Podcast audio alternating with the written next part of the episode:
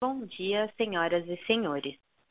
Sejam bem-vindos à teleconferência do Itaú Unibanco Holding, onde será discutido o resultado do terceiro trimestre de 2021. No momento, todos os participantes estão conectados apenas como ouvintes e mais tarde será aberta a sessão de perguntas e respostas. As perguntas poderão ser feitas via telefone, digitando asterisco 1 ou pelo WhatsApp através do QR Code para acesso pelo celular ou do link para acesso pelo computador. Caso necessite de assistência durante a reunião, tecle asterisco zero. Cabe lembrar que a reunião está sendo gravada e transmitida simultaneamente pelo site de Relações com Investidores www.itaú.com.br barra Relações com Investidores. Os slides desta apresentação estão disponíveis no site. Antes de prosseguir, esclareço que eventuais declarações feitas durante esta reunião sobre tendências, perspectivas dos negócios, projeções e metas operacionais e financeiras são meras previsões baseadas nas expectativas da administração em relação ao futuro do banco. Estas expectativas são altamente dependentes das condições do mercado, do desempenho econômico geral do país, do setor e dos mercados internacionais. Portanto, estão sujeitas às mudanças. Conosco hoje estão os senhores Milton Malui Filho, presidente, Alexandre Broedel, CFO, e Renato Lulia Jacob, diretor de Relações com Investidores e Inteligência de Mercado. Inicialmente, o senhor Milton Malui apresentará o resultado do terceiro trimestre de 2021. Depois, os executivos responderão às questões recebidas. Agora eu passo a palavra ao senhor Milton Malui. Bom, muito bom dia a todos. Obrigado por participarem dessa nossa terceira teleconferência, resultados do terceiro trimestre. Uh, vou passar aqui por uma apresentação e depois a gente entra no, no QA. Então, eu vou começar pelo resultado. A gente entregou um resultado de 6,8 bilhões de reais no trimestre.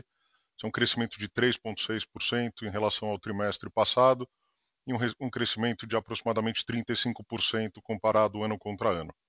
A gente atingiu no consolidado um ROI de 19,7%, é um incremento de 0,8 pontos percentuais. E no Brasil, a operação vem performando muito bem, eh, já com um ROI acima de 20%, 20,5%, é um crescimento de 1,1 pontos percentuais eh, de crescimento no trimestre. Eh, alguns destaques, acho que o primeiro e principal destaque fica na carteira de crédito, um crescimento relevante aí de 5,9% no trimestre. No trimestre passado, eu já tinha comentado com vocês toda a nossa mudança de estratégia de portfólio em cartões e a gente já vem acompanhando de forma relevante os resultados, seja no volume, mas principalmente na quantidade de novos clientes. Então, o cartão de crédito cresceu 9,8%, a gente viu uma boa uh, acelerada no consumo, uh, sobretudo naqueles segmentos uh, de média e alta renda que ficaram realmente muito impactados em função da pandemia. A gente percebeu uma grande retomada do consumo. Uh, crédito imobiliário continua sendo uma alavanca importante de crescimento, como vocês podem observar. A gente vem tendo recordes uh, e assumindo um papel de liderança aqui uh, entre os bancos privados eh, na produção de crédito imobiliário. A carteira cresce 2,2%. Lembrando que esse é um produto de altíssima fidelização, longo prazo, e aumenta eh, o lifetime, o lifetime do cliente eh, com o banco. Então faz muito, tem tudo a ver com a nossa estratégia, né? Micro, pequenas e médias empresas também é um crescimento importante, 10,3%. Uh, e aí, com isso, a gente consegue, então, ter uma margem com clientes crescendo 4,7%. Uh, eu já vim antecipando para vocês que a nossa expectativa para o terceiro TRI era um crescimento mais vigoroso da margem, como vocês podem observar aqui. Uh, do ponto de vista de cartões emitidos, né, e aí tem muito a ver com a nossa mudança de estratégia, a gente teve um volume de 4,7 milhões de cartões emitidos no trimestre, é um crescimento de 57% em que o canal digital tem tido uma preponderância enorme uh, e a gente está bastante animado aqui com as perspectivas. Serviços e seguros, uh, a gente vê um crescimento de 2,1% no trimestre. Lembrando que no trimestre passado a gente teve dois meses de resultado da XP, uh, ah, que pós-spin-off, o, o spin-off aconteceu dia 31 de maio, a gente não teve só o mês de junho com o resultado da XP. Eh, nesse trimestre a gente teve três meses já sem o resultado da XP, apesar disso, a gente conseguiu crescer serviços e seguros em 2%. Índice de eficiência, aqui a gente mostra os dois números, 44 no consolidado e 42,1 no Brasil. Pelo que a gente levantou até agora, é, esse foi o maior é, ou o melhor índice de eficiência desde o princípio é, enfim, principalmente pós-fusão, num trimestre. Então, realmente, a gente vem aqui com o nosso foco de crescimento e eficiência, é o nosso mantra aqui, que é crescimento de receita e redução de custo. Né? Então, eu acho que aqui a gente tem os dois componentes ajudando bastante. Eu vou detalhar isso um pouco mais para frente. No IT, é, a gente atingiu 10 milhões de clientes totais em setembro. A gente permanece com o nosso desafio de 15 milhões. É um desafio grande, né, na medida em que a gente adquiriu no trimestre 2,2 milhões de novos clientes. Importante aqui enfatizar: 85% desses clientes não eram correntistas do banco. É um público jovem, é, é um público de, de renda inferior. Uh, e, portanto, dentro da nossa estratégia de posicionar o IT como uma plataforma e um banco digital de ataque para esse segmento. Uh, ah, 109% de vendas de cartões de crédito para o IT, então tem tido um aumento, e a gente acredita que no longo prazo o crédito é quem vai de fato não só rentabilizar, como gerar uh, stickiness, né, relacionamento de longo prazo com os nossos clientes. É, além disso, a gente adquiriu 5,7 milhões de forma digital, uh, de clientes de forma digital no terceiro TRI. No trimestre passado eu já tinha passado para vocês o número Uh, já tinha sido um número bastante forte, uh, ainda assim a gente cresceu 20% no TRI contra TRI, dentro da nossa lógica e estratégia de fortalecer cada vez mais o digital, a nossa plataforma, a experiência do cliente. Uh, e no conceito de O2O, logo à direita, é, aqui é o online para o offline, é o, é o digital que a gente tanto fala, ou, ou omnicanalidade. É, nós fechamos aqui em nove meses 14 bilhões de negócios uh, de reais em negócios que foram iniciados ou finalizados nos canais digitais e, ou físico. Então aqui mostra muito uh, o porquê que a gente acredita tanto nessa estratégia digital que eu vou detalhar daqui a pouco. Uh, no próximo slide, a gente fala muito do, da distribuição né, e do canal digital a relevância. Então, eu acho que os números falam por si só. É, eu começo dizendo que o share de contratações digitais, e aqui eu não estou incluindo as operações O2Os, que eu comentei agora há pouco, então não tem financiamento imobiliário, não tem financiamento de veículos. O que eu estou colocando aqui são os produtos que são de fato contratados end-to-end de forma digital. A gente uh, assumiu um share desse canal de 62%, vendo que nos últimos dois trimestres a gente vinha rodando, tanto o trimestre de 19 como de 20 dos anos anteriores, rodando com um share muito inferior, 36, 38. Então realmente a gente está com uma outra performance nos canais digitais, muito em linha com toda a transformação que a gente tem feito no banco tem um aumento de 2,8 vezes, dizer, são números muito relevantes. Quando a gente fala de engajamento digital, acessos e usuários mês, a gente saltou 30% em dois anos, saindo de 33 milhões de clientes para 43, ah, agora isso em 2019, para 43 milhões agora no terceiro TRI de 21. Quando a gente olha as vendas nos canais digitais, é, crédito crescendo 2,5 vezes, então são volumes importantes, a gente está aqui quase atingindo 50% de share no canal, como em 46. Seguros e capitalização, que de fato a gente tinha um gap de oferta, a gente consegue crescer de forma importante, saímos de 11%, share, 7% no ano passado, atingimos 30% de share no canal digital. Investimentos uh, saltou para 63%, um aumento de 2,8 vezes em relação ao que a gente observava em 2019. E cartões, acho que é o grande destaque aqui em aumento, como eu comentei, todo o reposicionamento que a gente fez no portfólio, eu vou detalhar isso daqui a pouco, a gente teve um incremento de 5,2 vezes, atingindo o share de 53. O mais importante é a informação que vocês estão vendo no slide lá em cima à direita, que é o One Stop Shop. A gente vai ter 100% dos produtos do banco no mobile até dezembro de 21. Ou seja, em mais um mês, até o final do mês que vem, a gente vai ter 100% dos nossos produtos disponíveis no mobile, de novo reforçando toda a nossa estratégia de digitalização. Uh, indo para o próximo slide, né, aqui é o conceito do digital. Né? É, eu sempre digo que a gente tem a rede de agências que a gente tem por convicção. Né? É, nós fizemos um ajuste na rede nos últimos cinco anos, se vocês olharem o filme, teve uma redução uh, de mil pontos de venda.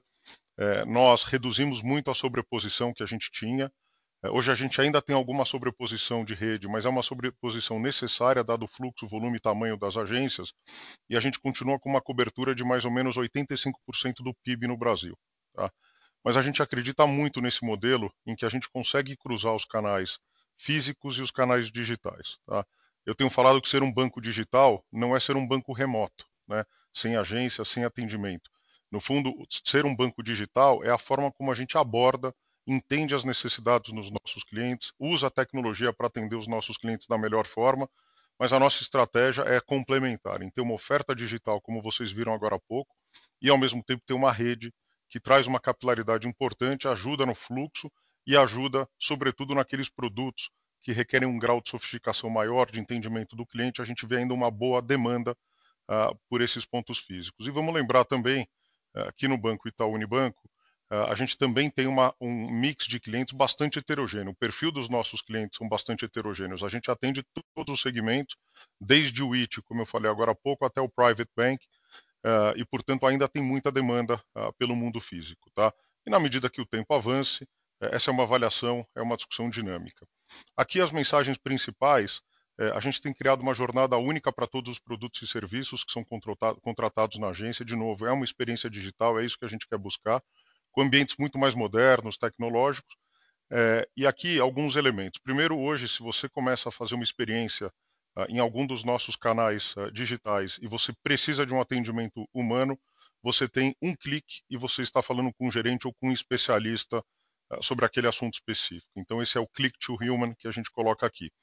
100% dos nossos canais hoje geram leads, né? a gente captura leads em todos os canais e eles são capturados e automatizados. O que, que é o lead? Eu sei exatamente por onde o cliente entrou, que simulação ele fez, e eu consigo converter isso num lead que vai para o gerente, e o gerente consegue converter 25% das vendas que ele faz, vem desses leads gerados nesses canais. A gente já tem 75% dos nossos produtos com experiência em Omnichannel, 50% de redução é o que a gente chama aqui do time to action do gerente, e 75% de redução do tempo de lançamento de novas ofertas. Então, esse é um modelo realmente poderoso. Não obstante, a gente vem crescendo de forma muito é, forte, como vocês viram no slide anterior, nos canais digitais. É, no próximo slide, aqui a ideia era dar um zoom é, e falar um pouco do Itaú BBA. Né? O que, que é o Itaú BBA? O que, que é esse segmento aqui dentro do, do Itaú Unibanco. Então, primeiro dizer que o Itaú BBA atende 20 mil clientes, é, tem quatro segmentos uh, principais, o CIB, que é o Corporate Investment Banking, o Large Corporate, o Middle Market e o Agro. E a gente tem os nossos nichos, né? Uh, tem o nicho imobiliário, tem o nicho de instituições financeiras, tem uh, o multinacionais e tem o, o nicho tech. É, quais são as propostas, a proposta de valor do atacado? Primeiro, relacionamento de longo prazo. Né? Apesar da gente estar tá liderando todos os rankings de investment banking, a gente não está aqui por uma transação, por um FII, por um deal específico. No fundo, é essa visão que o banco sempre teve é, de longuíssimo prazo com os nossos clientes. É levar uma oferta completa de produtos e serviços, desde os produtos mais simples de tesouraria do dia a dia até os produtos mais sofisticados de banco de investimento e um modelo de atendimento ultra especializado, com equipes super qualificadas que entendem as demandas e os desejos dos clientes e conseguem ter um papel de consultor muito mais do que simplesmente um atendimento. É, quais são os destaques que eu daria do Itaú BBA uh, nesses nove meses? Primeiro, o resultado bottom line crescendo 50% ano contra ano, vindo de um ano em que o resultado foi bom. Tá? Então aqui realmente tem um crescimento muito expressivo. Cash management, é, nós lideramos aqui todas as volumetrias de pagamentos e recebimentos em cash management aqui dos nossos clientes no Brasil, por todas as métricas que a gente olha, uh, e o que mostra aqui que, além disso, a gente teve um crescimento de 35% na volumetria, quer dizer, os volumes continuam muito pujantes. É, no PIX, é, só para dar um número para vocês, é, no banco a gente já está rodando com market share de 20%, tanto em pagamentos como recebimentos, um está com 23%, outro está com 19%, mas assim, ballpark 20%, o que mostra como a gente tem atacado e a forma de atuar, é, sobretudo no Pix, e aqui eu estou fazendo só um parênteses, uh, mencionando a pessoa física. É, depois, carteira de crédito tem um crescimento importante, de 11,9% ano contra ano, e o segmento agro, que é um segmento que a gente tem dado bastante destaque, crescendo 27,5%, uh, indo muito, muito bem. A carteira de crédito é sempre importante dizer que ela é feita primordialmente com títulos privados, é evidente que tem produtos mais de dia a dia, mas o grande objetivo aqui é ter uma carteira líquida eh, e disponível, eh, de uma certa forma, para ir ao mercado quando tiver alguma janela, e aqui é uma forma de liberar capital ou de ser bastante mais atuante no mercado secundário, que depende de janelas e de oportunidades. Quer dizer, quando o mercado fecha, a gente acaba absorvendo no balanço, quando o mercado abre, a gente lidera esses rankings e a gente distribui muito crédito no mercado. E falando de ranking, é, olhando aqui do lado direito embaixo, nesse ano a gente está, e aqui são fontes é, públicas, quando a gente olha aqui Dialogic e Ambima, então não tem criatividade nesse ranking aqui. A gente está é, tanto no, na renda variável em primeiro lugar, 20,9 bi de volume emitido, 59 operações feitas só nos primeiros nove meses do ano, realmente um ano incrível para a renda variável.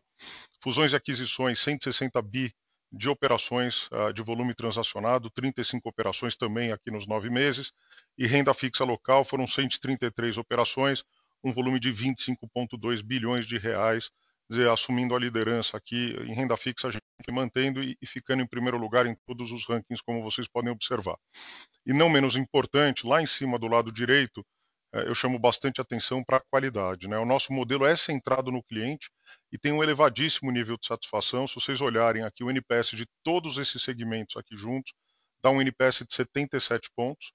É, e a gente subiu uh, setembro 21 contra setembro 20, 10 pontos percentuais. Então tem um aumento importante aqui no, no NPS. Indo para o próximo slide, falando sobre carteira de crédito. Tá? Primeiro, assim, destacar, eu já vinha dizendo para vocês que a gente tem uma ambição de crescer, né, de reocupar os espaços perdidos é, e de recuperar market share, uh, sobretudo em algumas carteiras uh, que tiveram uma performance mais tímida no ano passado, por várias razões, mas o fato é que a gente precisava reocupar o espaço e voltar a ter essa boa ambição de crescer nos diversos negócios. Agora, crescer para a gente é de forma equilibrada e sustentável. Esse é o ponto central. Então, quando a gente olha aqui, é, cartão de crédito é, crescendo 9,8%, isso tem muito a ver com aumento de consumo, é, uma pequena redução no pagamento das faturas. Então, a gente teve no passado uma redução de consumo e um aumento das faturas. Agora, a gente já começa a ver uma certa inversão. É, eu detalho um pouco mais aqui os volumes daqui a pouco. Crédito pessoal crescendo muito forte, 6,4% é, aqui no trimestre. Essa é uma carteira que a gente, na produção, é, em 2019, tinha uma produção de 12%, 13% na média.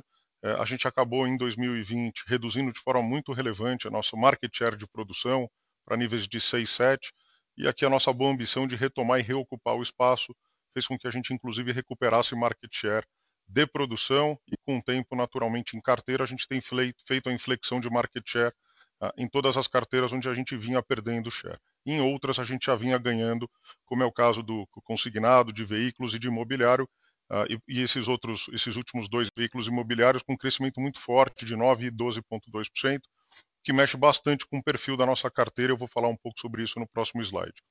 É, micro, pequenas e médias crescendo 10% no trimestre, 20% ano contra ano. E em grandes empresas, muito na lógica do que eu falei, cresce 2,9% no TRI, 11,4% no ano. Portanto, no Brasil, a gente cresce 6,6% e 19,2% ano contra ano, de novo de forma muito equilibrada com clientes que têm relacionamento com o banco há mais de dois anos em geral, clientes de média e alta renda. Então, a gente tem sido muito cuidadoso, eh, não só para retomar o crescimento, mas, evidentemente, olhando as perspectivas do que a gente vê, eh, enfim, sobretudo na economia para 2022. Os sinais não são muito encorajadores. Então, aqui a gente tem que acompanhar muito de perto o crescimento e, naturalmente, a inadimplência. É, total Brasil crescendo muito bem, e quando a gente considera a América Latina, aqui tem naturalmente no ano contra ano um efeito cambial, mas se a gente olha a carteira total, já com garantias eh, e tirando o efeito de variação cambial, a gente está crescendo 15,7% no ano e 4,8% no trimestre.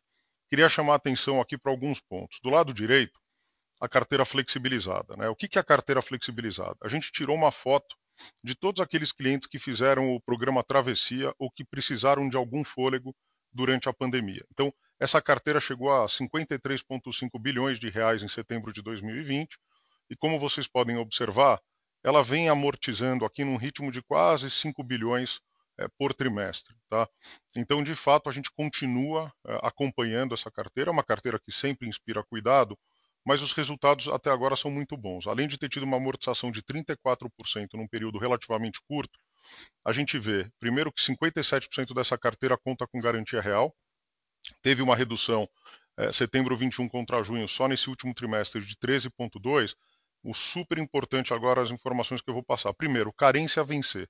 Vejam que a gente não está dando novas carências nessa carteira.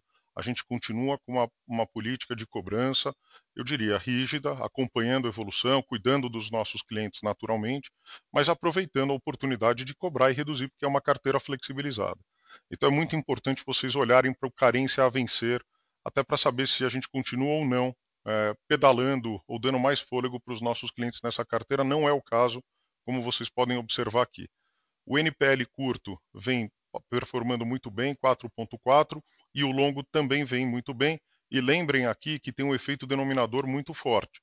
E como é uma carteira que só cai, é, no fundo, o atraso ele vai contra um denominador decrescente no tempo. Então é importante relativizar esses indicadores e olhar os nominais. E os nominais vêm caindo de atraso, o que é mais importante. Quando a gente vai agora para o do lado direito embaixo, o saldo de crédito, saldo médio, né? Porque no fundo a gente fala de médio porque é o médio é, onde você consegue entender melhor a performance na margem com o cliente. Então, primeiro, crédito sob medida tem uma queda de 7,7 no trimestre, que é muito importante. Ano contra ano, 22,4, ainda acima de 2019, porque em 2020 teve todo o travessia uh, e essas carteiras flexibilizadas que eu mostrei para vocês agora há pouco. Cheque especial subindo 2,2 no TRI, 1,3 uh, no ano contra ano, muito relevante quando a gente compara com 2019, ainda rodando com um saldo médio 20% abaixo. Tá? Então, só para mostrar a correção que foi feita ao longo do ano passado e o ritmo que vem uh, sendo retomado aos poucos. Já no crediário, a gente praticamente empata com o que era o saldo médio de 2019, tem um leve aumento de 1,9. Por outro lado, tem um crescimento ano contra ano de 64,7 e no trimestre de 27,3, dentro daquela lógica de reocupar os canais, reocupar o espaço, voltar uh, naqueles clientes que a gente tem altíssimo relacionamento e conhecimento então, de novo, aquela boa ambição de crescer que eu tenho falado tanto para vocês aí no, nos últimos calls. É, no próximo slide, é, falando um pouco mais sobre a carteira, eu precisava trazer alguns números aqui para dar uma visão. Primeiro, o cartão de crédito ali tem um crescimento de 25%. É, por quê? Primeiro, a gente fez toda uma retomada de iniciativas comerciais, melhoria de processos, foco na experiência do usuário uh, e toda uma agenda uh, digital, uh, como vocês viram agora há pouco. E esses crescimentos aqui é, são terceiro TRI 21 contra terceiro TRI de 20. Naturalmente, um ano em que a gente teve uma carteira que andou menos do que tipicamente a gente andava, ainda assim dá para ter uma boa ideia dos crescimentos. E a principal mensagem do slide crescimento com qualidade, crescimento com boa experiência do cliente. Então, cresce 25 no cartão, o NPS sobe 6 pontos percentuais, vai para 70. O consignado cresce 20,5%, a gente melhora o NPS em 5 pontos, vai para 67. Esses números de NPS, números que a gente nunca divulgou, e eu já venho ao longo desses últimos tris divulgando e dando mais informação para vocês, para vocês terem uma ideia, uh, enfim, da visão cliente em relação a todas essas jornadas. Crédito pessoal subindo 80%, uh, o NPS sobe 16 pontos percentuais, vai para 57. Veículos sobe 12 pontos, a gente atingiu um NPS de 76 em veículos, que é realmente extraordinário, crescimento de 30,8. E aqui, logo à direita de veículos, eu faço dois comentários que eu acho que são relevantes. Primeiro, é, muito se lembra né, da crise de veículos no passado, que todos os aprendizados de lá para cá foram absolutamente incorporados, e, e, o que mostra aqui que quando a gente olha percentual de entrada né, do cliente quando vai fazer um financiamento de veículos, do que a gente operava no terceiro TRI de 20 e compara com o terceiro TRI de 21, a gente vê inclusive um leve aumento no percentual de entrada. E o prazo médio praticamente em linha, 45, 46 eh, meses. Portanto, mostra que a gente vem operando de forma muito saudável eh, na carteira de veículos. De fato, o que faltava era reocupar o espaço e ganhar visibilidade em todos os pontos de venda do Brasil.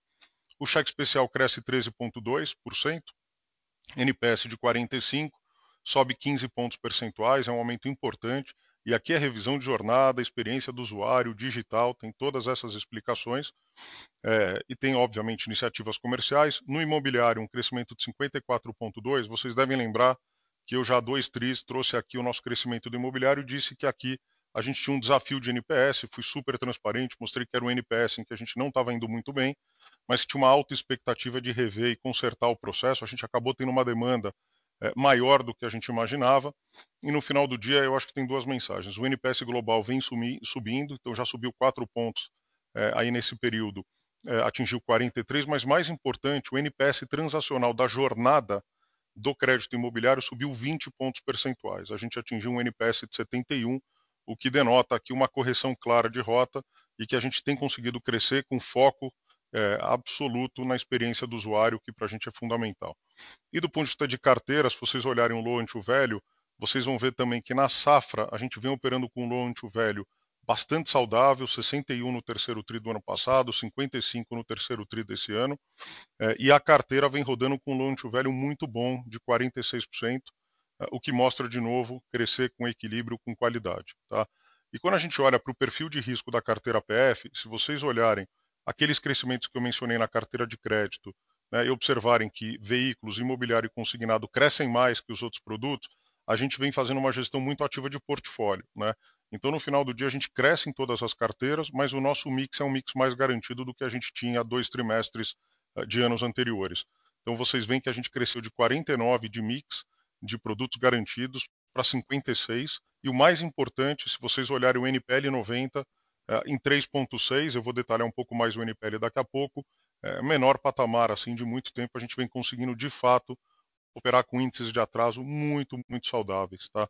Então isso mostra uh, não só a qualidade da originação, como mostra também que essa gestão de portfólio, um mix mais garantido, também tem ajudado bastante na composição do, do atraso.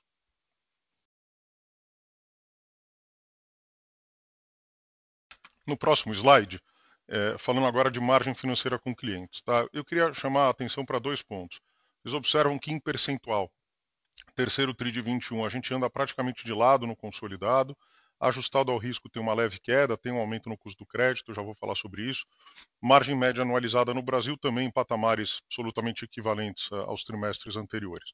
Por outro lado, a gente vem crescendo os volumes e vocês conseguem ver que esses 4,7% de crescimento que a gente teve no TRI foi no core, de fato, da carteira. A gente isola os efeitos do capital de giro, como vocês observam aqui, 1.1 bi lá do lado esquerdo, 1.2, então o capital de giro já começa a render um pouco mais, dada a dinâmica de taxa de juros e aumento de capital no período. Por outro lado, quer dizer, o core é onde de fato está o crescimento. Né? E para eu não detalhar todos os buckets aqui, quem de fato tem sido o grande driver é o volume médio como vocês puderam observar uh, nos slides anteriores. Tá? Então, a margem vindo muito forte e a gente continua achando que esse é um vetor de crescimento para o banco. Uh, tanto no guidance, uh, muita dúvida, né? Se a gente conseguir entregar o guidance de margem financeira com clientes, a gente não só reafirmou o guidance, como a gente continua positivo de que a gente deve ter um bom crescimento já para o próximo TRI também. Margem com mercado. Né? Margem com mercado, como vocês podem observar, olhando as médias históricas, a gente teve três trimestres muito fortes. O primeiro foi realmente outstanding, o primeiro tri desse ano, mas os outros dois também foram dois trimestres muito fortes em margem com o mercado.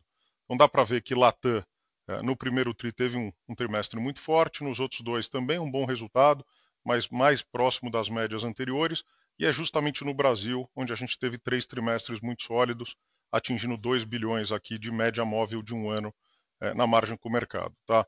É, naturalmente, margem com o mercado é muito difícil é, orçar e projetar, com todos os riscos que isso significa.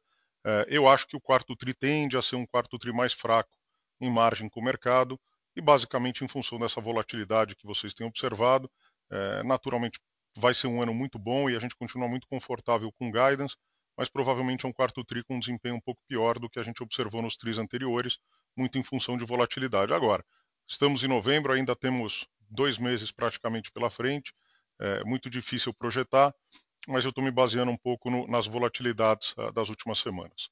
Uh, indo para o próximo slide, falando da carteira de cartões, uh, e aqui uma ênfase relevante. Tá? Primeiro, a gente atingiu 38,2 milhões de cartões de crédito. Tá? Mais do que a quantidade, é importante entender o quanto isso significa de market share. Né? O market share que a gente tem aqui é próximo de 30%, o que denota um ticket médio, uma frequência bastante alta, dado o perfil dos nossos clientes. Então, tem um crescimento de 17% ano contra ano. No cartão de débito, um crescimento de 4,7%, atingindo 31,1 milhão uh, de clientes uh, no cartão de débito. É, logo aqui abaixo à esquerda, a gente teve um trimestre realmente incrível uh, de aquisição de novos cartões e emissão de novos cartões, 4,7 milhões só no trimestre. Isso é um crescimento de 218% em relação a nove meses do ano passado uh, e 138 quando a gente olha uh, o TRI contra o TRI anterior, o primeiro TRI desse ano. E o mais importante, mais uma vez, 70 pontos no NPS global, mais 6 pontos uh, versus setembro de 2020, o que denota, de novo, é crescimento com muito foco, qualidade digital e cliente. Tá? Volumes transacionados, vocês olharem aqui em cima, do lado esquerdo, vocês vão ver que os faturamentos crescem, né? então tanto crédito como débito ano contra ano, trimestre, né, 26,6%, são crescimentos bastante fortes, uh, e no trimestre específico, crescendo 11,7%. Logo à direita, e aqui a gente faz um breakdown, e é importante ter acesso a esse número, se a nossa carteira de cartão de crédito de 97 bilhões de reais, ela tem esse crescimento de 9,8 tri contra tri, 25% no ano contra ano, é, mas dá para ver bem o um mix, né? Quer dizer, o à vista mais o parcelado sem juros, que é o grande componente do laranja, é 85% da nossa carteira. O parcelado com juros 8,5% e o rotativo e mais créditos vencidos uh, de 6,7%. Ou seja, essa é uma carteira enorme e que tem um componente de sem juros muito grande. Né? Então, a discussão de sempre do por que a taxa de juros do cartão é muito alta, a resposta está aqui porque 85% da nossa carteira a gente corre o risco, assume o risco de crédito e não tem o pagamento uh, de juros e, portanto, a gente precisa remunerar todo o capital alocado, não há subsídio cruzado. Tá? Quando a gente olha para a receita de emissão, eu queria passar algumas mensagens para você. Vejam que a receita vem crescendo, tá? E aqui basicamente tem dois componentes aqui na receita de emissão. É todo o resultado com intercâmbio, mais o resultado de anuidade menos o custo do programa uh, de, de, fidelidade. Tá? É, o que significa dizer, se vocês olharem, a gente está crescendo 17,2%, então tem um crescimento ano contra ano, só que com um mix um pouco diferente. Quem está drivando o crescimento realmente é o intercâmbio, crescimento de 31%, e anuidade, menos o programa de fidelidade, caindo 22,4%. Esta é a direção que a gente está perseguindo. Mais resultado com intercâmbio no tempo, menos resultado com anuidade, e programa de fidelidade naturalmente vai depender muito do perfil. Então, todo o reposicionamento feito no portfólio de cartões tem justamente a ver com isso. Como é que a gente consegue atender os nossos clientes da melhor forma, trazer os produtos sem anuidade, a gente já tem disponível em todos os portfólios e o cliente escolhe o que ele quer ter. Se ele quer ter um programa de pontos, ele tem um custo adicional. Se ele quiser ter um cartão simples, sem programa de pontos, ele não paga anuidade. Esse é um, um, um direito do cliente, ele faz a escolha Uh, e não é à toa que a gente tem conseguido ter um volume muito grande de cartões emitidos no terceiro TRI. A próxima pergunta que eu faria no lugar de vocês seria: poxa, mas esse crescimento, uh, ele tem gerado a ativação necessária? Como é que tem sido a performance? A performance tem sido muito boa, uh, não só uh, por uma boa ativação, uma melhor ativação em relação ao produto com anuidade típico, mas também por uma redução do churn. Então, são esses dois componentes que deixam a gente bastante encorajado a perseguir essa estratégia e vendo que é o intercâmbio no médio e longo prazo recupera grande parte desse, dessa receita que, que vai reduzindo ao longo do tempo. Tá? Então, direcionalmente é para lá que a gente vai. É, no próximo slide, é, quis trazer aqui, já faz tempo que a gente não fala de rede, de adquirência, é, porque realmente a gente tinha lição de casa para fazer. Né? Não foi à toa é, que a gente não trouxe, a gente queria trazer aqui quando a gente tivesse alguma história já para contar de toda a reestruturação que a gente está fazendo. Então, primeiro, uh, do lado da rede, né, a gente continua muito focado né, na oferta de valor que a rede proporciona, gestão de negócios dos clientes, a própria maquininha, o e-commerce, né, a captura de transações no e-commerce, antecipação, pagamentos e PIX. Uh, e na parte do banco, a gente entende que a gente tem aqui uma oferta full service para o nosso cliente, full bank, de poder oferecer uma conta corrente, crédito, pagamentos, cartões e investimentos. Então, onde é que está o diferencial da rede? É a gente poder entregar um banco inteiro para o nosso cliente da rede. Né? Aquela lógica de que você oferece só uma maquininha mudou muito nos últimos anos. A gente vê que, enfim, para o cliente que só te contrata por uma maquininha, o churn é muito alto. Apesar disso, a gente tem conseguido reduzir de forma relevante o churn. Mas o que nos diferenciará uh, do mercado é a capacidade de entregar uma oferta completa e o know-how em crédito para operar com esse segmento, que é um segmento que requer atenção, conhecimento, profundidade, controle e gestão de risco. E a gente acredita muito que esse é um diferencial nosso para crescer cada vez mais nesse segmento. Olhando para a parte de churn, teve uma queda de 25% em 2021. A gente já tem no nosso programa de conexão, conexão rede, uh, que vem lá de 2014, mais de 100 software houses parceiras na conexão rede. No fundo, esses passam a ser os nossos clientes, são software houses que atendem o varejo pelo Brasil todo, mais de 3 mil maquininhas smart por mês, 50 eh, bi eh, em antecipação de recebíveis no terceiro TRI, fomos o líder aqui em volume, 55% eh, de antecipação avulsa no varejo, então tem um crescimento ano contra ano de forma importante, e a penetração de antecipação nas vendas parceladas, a gente aumenta na base de clientes. 10 pontos percentuais, tem sido um foco muito grande, e 35 pontos em novos clientes. Tá? Então, de novo, uma dinâmica aqui muito intensa, muito forte, e com uma boa qualidade de resultado. Do ponto de vista de satisfação, tem alguns uh, OKRs que a gente olha aqui que são importantes. Então, máquinas entregues em até D mais 1, 80%, das quais 49% são entregues em D0. Então, uma malha logística, uma gestão muito, muito apurada. A gente já tem hoje, pelo Brasil todo, mais de 100 polos, onde a gente integra logística, comercial e a gente faz um atendimento muito localizado para cada cliente. E é isso que tem feito a gente ganhar não só volume e faturamento, como também reduzir e melhorar muito a questão de qualidade. É, no e-commerce, a gente olha a nossa taxa de aprovação, dado que a gente tem 30% de market share aproximadamente em cartões. Quando a gente passa um cartão Itaú no nosso, na nossa captura de adquirência no e-commerce, e a gente compara com os demais adquirentes, a gente vê que a performance de aprovação do nosso cartão, quando é a rede capturando, ela é melhor, o que mostra e leva muito mais taxa de conversão e um serviço de melhor qualidade para o lojista. É, é, o adquirente hoje com o menor número de reclamações por base ativa no Reclame Aqui, os números são públicos, acho que basta consultar. E do lado de eficiência, acho que tem duas mensagens relevantes. Primeiro, 14 pontos percentuais uh, a gente melhorou em clientes usando canais digitais, então tem um incremento. A gente, de fato, tinha lição de casa para fazer, ainda tem, é, para aprimorar ainda mais a entrega de canais digitais da rede, mas já tem evoluções relevantes. E, por outro lado, a gente conseguiu reduzir de forma importante em 17% o custo de aquisição de novos clientes nesses 110 polos que eu comentei agora há pouco, é, só num período de um ano. Tá? Então, de novo, estar no polo, estar focado, estar distribuído e regionalizado, e a gente tem usado espaços próprios né, ou espaços novos. É, isso também tem uma vantagem, dado o footprint que a gente tem, a gente consegue escalar polos em vários lugares com muito mais facilidade. É, e falando em valores transacionados, acho que estão todos divulgando seus números, a gente teve um crescimento de 23,8%. Quando a gente compara nove meses 21 contra nove meses 20, é um crescimento bastante forte. Mais importante, o nosso foco no mundo digital, e-commerce, teve um crescimento de 51% no período. São volumes muito relevantes. No próximo slide aqui, é, eu vou falar rapidamente sobre o Ion é, e sobre uma inteligência financeira que a gente lançou faz poucos dias. É, o Ion, primeiro, é a nossa plataforma de investimento, é toda a jornada de investimento. Uh, ele para os clientes uh, afluentes, né, que não estão no private, que estão no personalité, uniclass, é uma assessoria humana dedicada, com times dedicados. A gente conta hoje com mais de 53 escritórios regionalizados, a gente deve bater mais de 90 até o final desse ano. Ano que vem, a nossa expectativa é ter por volta de 130 escritórios pelo Brasil todo, com quase 2 mil uh, pessoas trabalhando em assessoria. Tá? São especialistas, uh, certificados, muito conhecedores do tema investimento, e a gente encartera nesse período mais de 500 mil clientes que não tinham um atendimento de assessoria de investimentos dedicado. Ele tinha um gerente comercial, o que a gente está agora é complementando uh, o atendimento com um assessor de investimentos. E quando a gente olha aqui do lado esquerdo, a gente fez uma campanha, a gente lançou o Ion faz pouquíssimo tempo, a gente já tem mais de 400 mil downloads e crescendo. É, a gente inclui o agregador no Ion, então um cliente hoje consegue consultar o saldo que ele tem, não só no Banco Itaú, como em outros bancos, carteiras e corretoras. Então ele consegue ver todo o volume de forma agregada.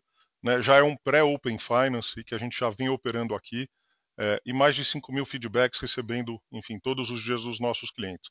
O que vem por aí, o Ion, ah, ele é muito mais do que consulta, ele é transacional. Então a gente já tem é, o carrossel com oferta de produtos, consultability, com uma consultoria muito especializada, com inteligência artificial, mas a gente quer que essa plataforma seja cada vez mais transacional. Tá? Então, transacional tanto em renda fixa, como a gente vai abrir para o não correntista agora em 2022. E do lado direito, o inteligência financeira. É, a gente lançou uma plataforma de conteúdo, né, era algo que realmente a gente estava devendo e a gente finalmente colocou de pé. É um trabalho que a gente faz em parceria com a, com a editora Globo. Então, são três pilares fundamentais. Primeiro, uma redação exclusiva de jornalistas para produzir o com, conteúdo de forma independente, sendo produzido pelo Grupo Globo. Tá? Segundo, a gente vem aqui operando é, e trazendo é, para o Inteligência Financeira uma rede de influenciadores digitais uh, que tem grande presença em redes sociais e que falam de investimento, tá? E com perfis dos mais diversos que representam o perfil do nosso país, para que a gente converse com todos os públicos. Tá? E, ao mesmo tempo, dentro do banco, a gente tem uma capacidade de produção de conteúdo muito forte, seja conteúdo, conteúdo macroeconômico, research, conteúdo de cartões e de varejo. A gente está criando um hub aqui dentro para que a gente use e divulgue esse conteúdo da forma mais ampla, que vai além do inteligência financeira, mas para que a gente possa distribuir é, muita informação com conteúdo para os nossos clientes. Né? E o nome inteligência financeira vem muito de uma lógica de que os clientes não querem ser educados financeiramente, eles querem ser inteligentes financeiramente. Então, daí vem o nome. Uh, e a gente está bastante contente aqui com o início. Começamos aí no, no dia 20 de outubro, são poucos dias, mas a gente está bastante contente com o awareness né, e com a repercussão até agora. E a gente está em todos os canais aqui, nas redes sociais, enfim, nos canais de conteúdo, tanto no impresso como no, na televisão. Então a gente consegue é, se valer de toda a audiência da Globo é, em todos os seus canais, mas toda a audiência própria uh, em todas as redes sociais. Então, bastante contente com esse novo formato e ele será parte integrante do Ion, é, onde a gente vai entregar conteúdo para o nosso cliente que quer investir no banco. É, próximo slide, é, serviços e seguros. A gente vê aqui um crescimento bastante bom. É, eu já falei muito de cartão de crédito, emissão e adquirência, dá para ver aqui um bom crescimento no trimestre. Conta corrente também tem um crescimento, muito em PJ, tá? então a gente vê aqui a gente ressignificando os pacotes e já colhendo frutos. Administração de recursos tem um crescimento, vindo de volume e vindo também de performance fee. Então, a Asset tem tido uma ótima performance, apesar do cenário adverso. Então, a gente tem conseguido performar muito bem né, nos vários fundos. Aqui a assessoria econômico-financeira, a gente faz uma, um highlight porque aparece uma queda de 30%, mas quando a gente exclui o evento uh, do resultado da XP que eu comentei, uh, que explicou 300 milhões no segundo tri do, uh, desse ano, nesse trimestre o resultado não teve. Então, no final do dia, quando a gente olha só a linha de assessoria econômico-financeira, que basicamente é banco de investimento e corretora, teve uma queda de 11%, mas eu não olharia dessa forma, porque está sendo um ano extraordinário para o banco de investimento. A gente tem conseguido aí liderar todos os rankings com resultados muito, muito fortes. Então, basta ver uh, que a gente teve aqui é, uma, um aumento de 16% no ano contra ano, apesar dessa queda aqui, alguma sazonalidade de transações. Tá? É, depois, olhando os demais, o que eu chamaria a atenção é para o resultado de seguros, tem um crescimento uh, importante de 11,5%, uh, lembrando que por dentro tem a margem financeira também de seguros, Uh, e a margem foi um pouco pior, com todo o descasamento de GPM e PCA que a gente observa, portanto, o resultado operacional de seguros vindo bastante bem também. Eu até faço ênfase aqui do lado direito, mas só para concluir, uh, excetuando a XP dos números, a gente teve um crescimento de 4,8% no trimestre e no ano contra ano, ano contra ano 8,3%, mostrando mais uma vez a força, uh, enfim, dessa, desse PNL aqui de serviços e seguros. Tá? É, o breakdown de receitas. Olhando do lado direito em seguros, é, algumas mensagens. A gente aumenta em 6,2 os prêmios ganhos no trimestre, 21,5 maior a margem de underwriting, portanto a gente vem aumentando bastante a produção de seguros. O combined ratio cai 8,4 pontos percentuais. Mais importante é que o índice de sinistralidade, tendo observado um tri passado mais difícil, a gente já observa uma melhoria para esse trimestre. Agora aqui a gente está só começando, é uma carteira que você precisa empilhar no tempo. Muito contente com o time novo, com a reestruturação que foi feita na operação de seguros. A gente realmente está com uma nova ambição aqui uh, de reocupar o espaço em um negócio que é relevante, mas que a gente nos últimos anos andou de lado. Acho que aqui tem uma oportunidade de crescimento importante. Para o próximo slide, vou falar agora de qualidade de crédito. Eu queria chamar a atenção para algumas questões. É, a primeira delas é que a gente vê o custo do crédito sobre carteira saindo de 2,1 indo para 2,2. É, esse é um incremento ali, né, nominal de 4,7 para 5,2 bilhões de reais. Então, aqui é, é, natural, a gente vê com muita naturalidade né, esse crescimento. Vocês observem que o custo de crédito sobre carteira ele vem em patamares muito mais baixos quando a gente olha períodos aí de trimestres anteriores, eh, e esse crescimento é esperado na medida que a gente vem crescendo carteira, como vocês observaram. Então tem a PDD boa que você gera na medida que você cresce carteira. É natural que os atrasos nominais subam com o tempo, né, com uma carteira muito maior, eh, e apesar disso, quer dizer, a gente vem ainda performando, e eu vou dar alguns números para vocês de forma muito, muito saudável na carteira de crédito. Quando eu olho aqui é, o índice de cobertura, e aqui vale talvez é, um parênteses, uma explicação, vocês percebem, eu vou começar de baixo para cima que eu acho que facilita. Primeiro, carteira varejo Brasil, índice de cobertura praticamente estável. Tá? Uh, então, só para vocês terem uma ideia, naquela carteira flexibilizada que eu comentei agora há pouco, a gente roda com 178% de índice de cobertura sobre atraso. Tá? Então, as carteiras do varejo estão muito bem provisionadas, é, são carteiras aqui que têm performado muito bem, eu já vou detalhar um pouco mais. Quando a gente olha ali é, o total, é, vocês veem também é, aí uma redução importante, né, mas explicada por dois movimentos. Então eu vou começar pelo da América Latina. O da América Latina, é, como é que a gente é, gere o índice de cobertura? A gente não faz a gestão do índice de cobertura isoladamente, né? a gente faz gestão de perda esperada no balanço do banco, a gente está sempre antecipando o ciclo de crédito, como vocês sabem, a gente opera assim desde 2010. Então já faz muitos anos que a gente vem aprimorando o nosso modelo de perda esperada. O que acontece aqui que é super relevante? Quando eu olho a América Latina, eh, já há alguns trimestres uh, do ano passado, a gente vem comentando de um caso específico em que nós somos controladores de uma empresa, em que temos garantias de ações, uh, e é um caso que vem uh, já há muito tempo mostrando sinais de dificuldade, e a gente vem provisionando esse caso há bastante tempo. Tá? O que acontece aqui é, no momento em que este cliente entra em atraso, é natural que ele consuma o saldo de provisão que estava lá feito porque a provisão foi feita justamente para antecipar um eventual sinistro. Tá?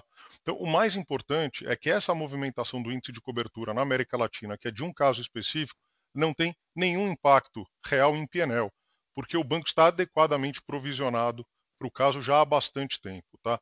Então, mas tem um consumo de cobertura. Tá? Só para dar uma ideia para vocês, não fosse esse caso, se eu isolasse esse atraso que ele é temporal, é, o índice de cobertura estaria em 268, tá? e não em 234.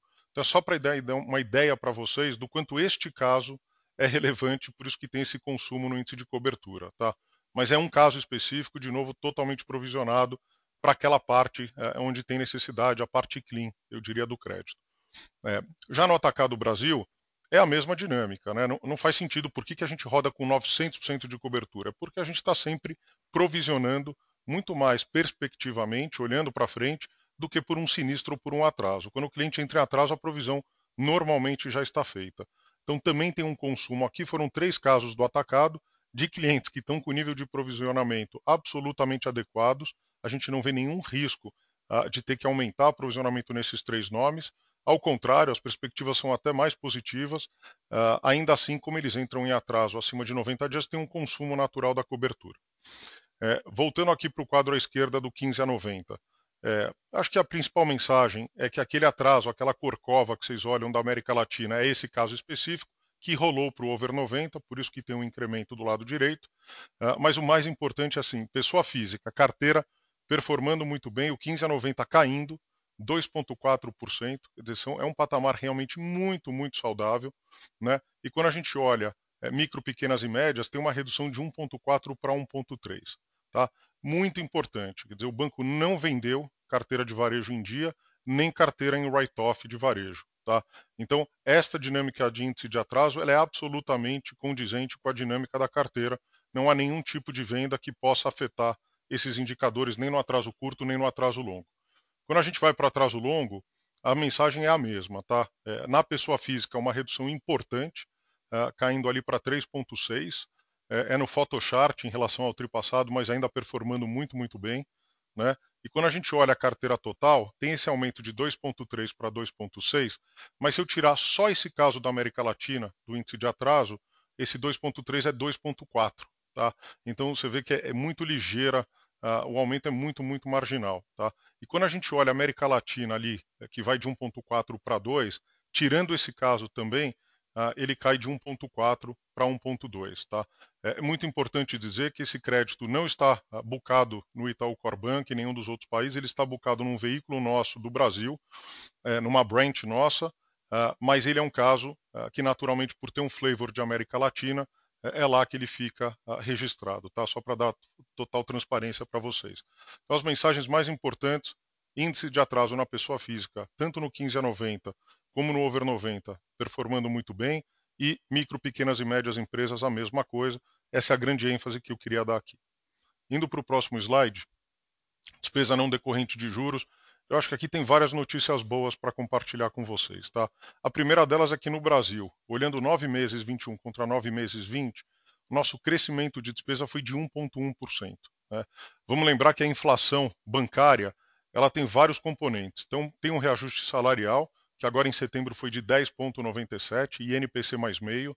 Tem o IPCA, é, que é a inflação de vários produtos e serviços consumidos, e tem o IGPM, que pega tipicamente nos nossos contratos de aluguéis, é, que tem rodado a 24,9. Então a gente tem sido capaz de absorver todo esse crescimento de inflação e entregar quase que praticamente números nominais aqui de crescimento, é, quase que zero é, no ano contra ano. Mais importante, se vocês olharem uma série um pouco mais longa e olharem contra 2019, a gente está rodando nominalmente num patamar de custos inferior a 2019, com toda essa inflação que eu comentei.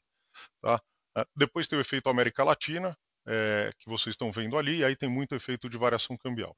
Segundo a mensagem desse quadro, a gente atingiu no Brasil o índice de eficiência de 42,1.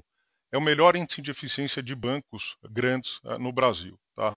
É, e, obviamente, no critério que eu julgo correto, que é onde você coloca todas as despesas e outras despesas para dentro, porque se a gente fatiar as despesas, aí o índice de eficiência pode aparecer de qualquer forma, uh, enfim. Então, eu acho que aqui essa é a metodologia que a gente já vem divulgando há muitos anos e a gente acredita realmente que é a forma mais transparente de divulgar o índice de eficiência. Tá? Uma queda importante, é o melhor índice de eficiência da indústria, 42,1%. É, realmente, aqui de novo, crescimento de receita e foco muito forte em custos. Tá? Essa acho que tem sido a nossa jornada. Agora, tudo isso sem hipotecar o futuro, tá? que é o mais importante. Fazer gestão de custo de curto prazo é sempre mais fácil, porque você mostra resultados uh, vindo positivamente, só que no futuro você perde competitividade e perde a capacidade de investir no teu negócio. É justamente por isso que a gente abre logo abaixo esse outro quadro de variação com destaque para investimentos. Vou explicar em dois segundos aqui. A gente isola a América Latina nos dois extremos, né? sai 5,3 bi de um lado, 6 bi do outro. A gente parte de uma base de 31,5 bilhões de reais de custo, 9 meses 20. E aí a gente coloca para dentro tanto investimento em tecnologia como investimento em negócios, para mostrar, e ele está azul, não está vermelho, não é à toa, para mostrar que é um custo right way. A gente está investindo no futuro do banco, aumentando sim o investimento em tecnologia, aumentando sim o investimento em novas plataformas, aumentando sim a digitalização do banco, e os resultados estão sendo capturados. Nos slides anteriores vocês viram uma parte, e no slide de custos, uma parte importante também, na medida que a gente torna os nossos processos muito mais digitais. É, por outro lado, a gente criou um programa de eficiência, isso já faz alguns anos, eu venho falando para vocês, e a gente vem trabalhando com muito afinco. Eu, ainda como CFO, é, criei esse programa aqui junto com o Comitê Executivo do Banco, e o Broedel agora uh, vem assumindo esse papel uh, super importante da gente garantir, de fato, uh, que esse programa de eficiência vai ter uma performance e vai gerar e abrir espaço para que a gente possa investir no banco do futuro. Então, o programa de, efici de eficiência teve uma redução de 1,4 bilhões de reais e a gente conseguiu investir 1,2 bi, portanto, ver que praticamente o que a gente abriu de espaço é o tamanho do delta investimento que a gente faz, né, do que passa em PNL. Transacionais aqui eu costumo chamar de colesterol bom, então aumenta a volumetria, aumenta o custo. Naturalmente a gente tem um foco muito, muito forte em custo unitário. Né? O custo unitário se sobe é o colesterol ruim. É, mas de qualquer forma, aqui basicamente a volumetria é um ano com mais negócios, muito mais volumes do que a gente teve é, no ano passado, então naturalmente acaba trazendo um custo um pouco maior. Né? O que mostra que a gente continua muito focado nessa agenda de custos de eficiência, não é só o custo, é a geração de receita também. Capital.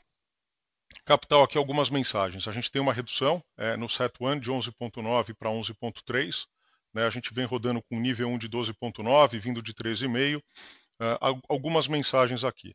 Primeiro, o que a gente gera de lucro, já ajustado pelo dividendo, é 0,4 de aumento no capital.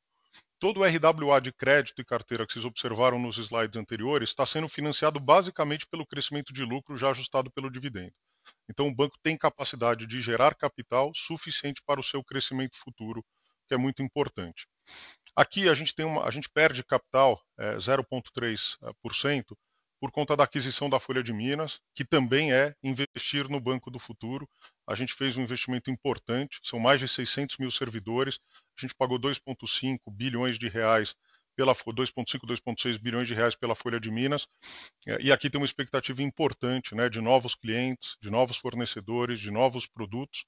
É, e aí, como é que contabilmente a gente faz? Você tem que deduzir isso do capital no ano 1, mas você amortiza esse intangível em 5 anos na medida que a carteira também começa a gerar resultado, tá?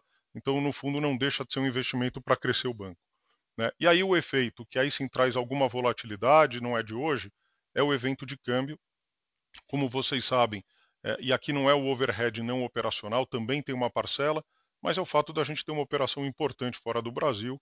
Isso acaba trazendo alguma pressão no RWA de crédito, principalmente, e no overhead, que termina no final do ano, também ainda gera algum crédito tributário de prejuízo fiscal, uh, que é deduzido para fins de capital. Na virada do ano, o overhead, né, os outros 50% deixam de existir, o que sobra para a gente é todo o RWA da carteira de crédito do banco em moeda estrangeira, seja a carteira uh, que a gente tem nos bancos no exterior, seja a carteira bucada nas nossas uh, agências também aqui, que são full brands do Brasil. Tá? Então, isso basicamente o que explica a redução de capital.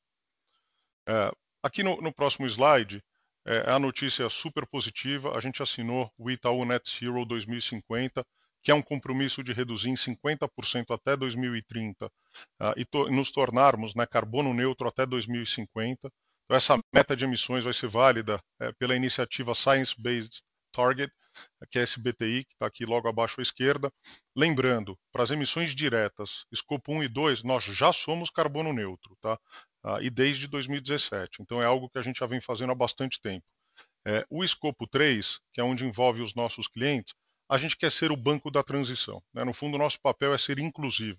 Tá? O que isso significa? É apoiar os clientes na transição, estimular plano de transição, novos produtos e times dedicados para apoio da transição dos nossos clientes, todo o agronegócio, recuperação de pastagem, restauração ecológica incentivo aos mercados voluntários de compensação de emissões. Tá?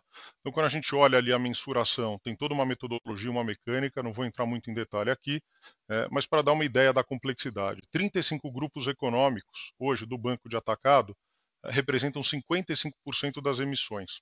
Tá? Só que desses 35, 25 grupos já assumiram um compromisso de descarbonização.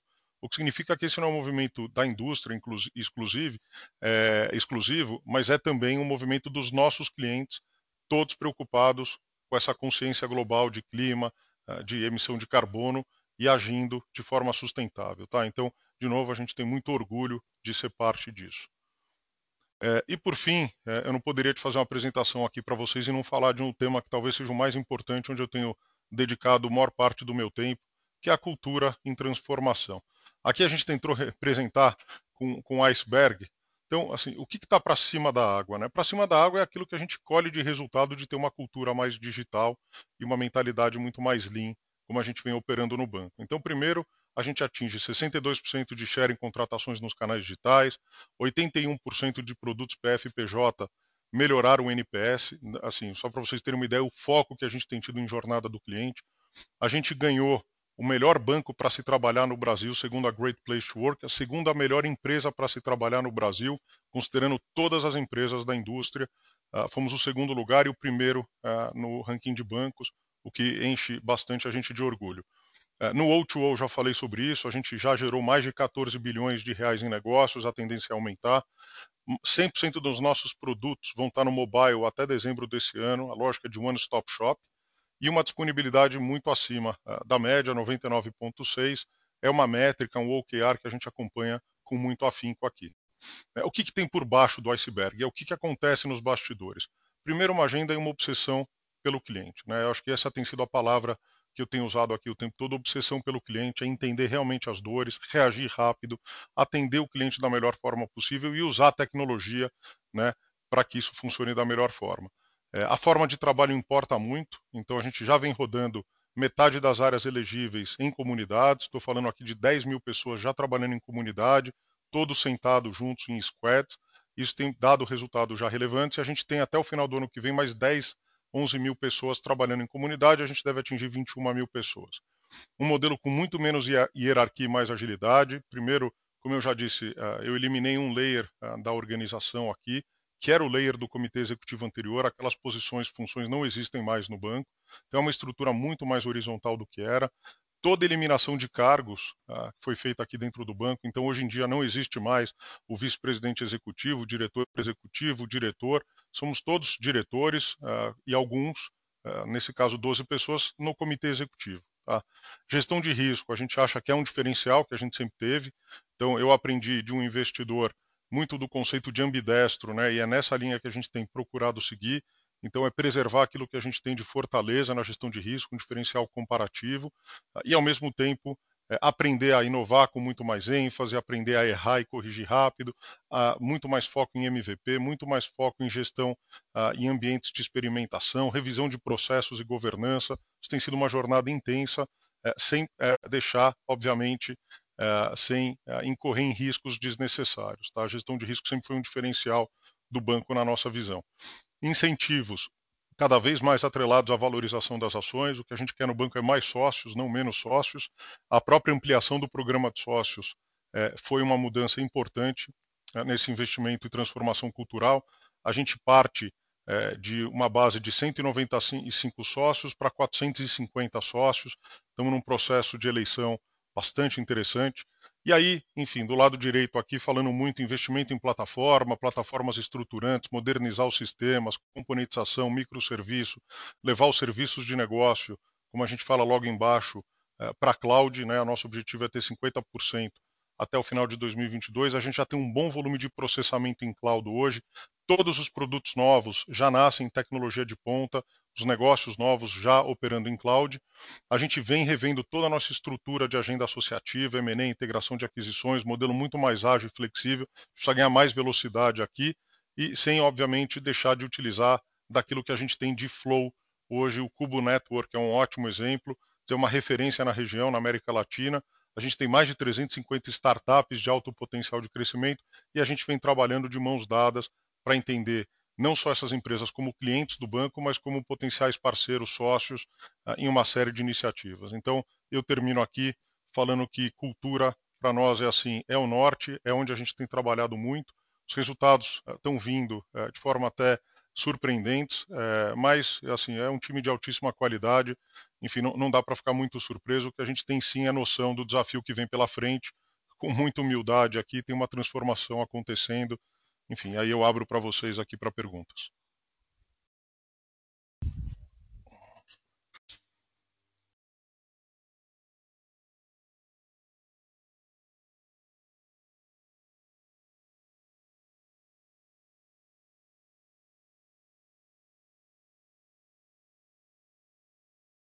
Iniciaremos agora a sessão de perguntas e respostas.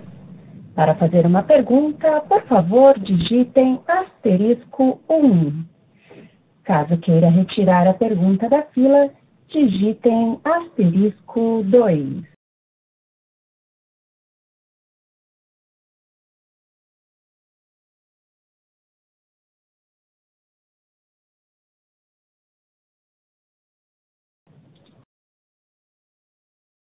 E nossa primeira pergunta vem de Tiago Batista, Banco UBS. Pessoal, uh, bom dia. Uh, eu tenho duas perguntas. Uh, a primeira é, é, é sobre a, a, provisão, né, diante da previsão de vocês. claramente, a gente teve uma mudança do cenário macro, uh, plano de crescimento para o ano que vem. se eu não estou enganado, acho que o Itaú está esperando uma queda de PIB para 2022. Uh, considerando que o banco faz perda esperada, como vocês estão vendo a dinâmica da PDD uh, daqui para frente nesse cenário de PIB eh, muito mais fraco? Uh, e a segunda pergunta é até meio que correlacionada. Quando a gente pensa na dinâmica de crédito do banco, claramente o banco está crescendo bem forte nas linhas de varejo, pegar mais SMI, dá quase 9% uh, tri, tri, tri, tri, 25% no, no anual, quando você pensa na dinâmica de, de, de varejo para o ano que vem, pensando uh, nesse PIB uh, bem mais uh, fraco, para zero, ou o crescimento bem menor do que a gente está tá vendo agora, dá para imaginar que essa carteira continua crescendo ou a gente pode esperar um, um, uma parada muito forte da carteira? Então, você pode falar um pouquinho da dinâmica de crescimento de carteira em 22, pensando nesse cenário mais difícil que a gente tem. Tudo bom, Thiago? Obrigado Tudo aí bom, pela, pelas perguntas. Deixa eu começar aqui pela questão de provisão, PIB, perda esperada, tá? É, primeiro, de fato, dizer, o, o, nosso economista-chefe aqui, o Mário Mesquita, área macro, soltou uma revisão do PIB para o ano que vem, uma queda de menos meio, é, mais juros, é, obviamente tentando colocar a inflação de volta é, no lugar onde tem que estar. Então, isso naturalmente vai ter um impacto na atividade, tá? Como é que a gente trabalha o modelo de perda esperada? Ele tem uma série de parâmetros, né, parâmetros dos próprios clientes, informações públicas de clientes, informações proprietárias, mas a gente também tem parâmetros macro uh, e estatísticos que a gente usa no nosso modelo. Tá? Então, na medida que o macro piora para frente, o nosso modelo é agravado em função disso, e isso é levado em consideração todo o provisionamento que o banco faz. Então, é, esse, é, esse, é por um lado, a gente está sempre na frente do ciclo, né, no conceito de perda esperada, com a nossa melhor projeção possível, e aí acertos, correções eh, são feitas no tempo naturalmente. Tá? Eu queria chamar a atenção uma informação que é o seguinte: esse ano, quando a gente soltou o guidance, é, e a gente revisitou o guidance depois é, eh, para baixo no custo do crédito, tá? e a gente continua mantendo o guidance, a gente tinha expectativa de que os atrasos viriam piores do que de fato vieram, dizer, acho que nenhum de nós tinha passado por uma crise eh, sanitária como a que a gente vinha observando, eh, e, portanto, a, aquelas provisões todas que foram feitas eh, na provisão complementar, que a gente chamou de provisão Covid, foram feitas nos primeiros trimestres do ano passado, de forma relevante, a nossa expectativa é que o sinistro dessas carteiras, né, portanto, o atraso viria ao longo de 2021 e essas provisões seriam consumidas naturalmente em função disso. Tá? É, quando a gente fez a revisão do guidance, olhando para 2021, e a gente reduziu o guidance, duas informações, não só os atrasos e o custo do crédito vindo num patamar menor do que a gente imaginava, como também não houve nenhum consumo dessa provisão complementar nessas carteiras de varejo. Tá? Essa carteira Covid não teve de fato nenhum tipo de consumo. Eu mostrei a carteira flexibilizada performando muito, muito bem. Quando a gente olha para o ano que vem, naturalmente o cenário inspira muito cuidado dizer, a gente sabe que o país não crescer é ruim, é, taxa de juros mais alta pressiona, sem dúvida, na adimplência, é, a gente possivelmente não deve ter o mesmo auxílio emergencial na mesma força que a gente teve é, nos anos anteriores, ah, e as próprias linhas de governo para as empresas também é algo que a gente já não vem, ah, enfim, desembolsando com, com ênfase já há muito tempo. Tá? Então, a gente acha que é um cenário de menor liquidez, retomada de consumo já tem acontecido, embora nas últimas semanas a gente vê um certo arrefecimento na ponta. Então, quando eu olho para 2022, é um cenário em que a gente verá sim uma piora na inadimplência, esperado que seja assim. É, a gente está preparado para isso do ponto de vista de provisionamento no balanço.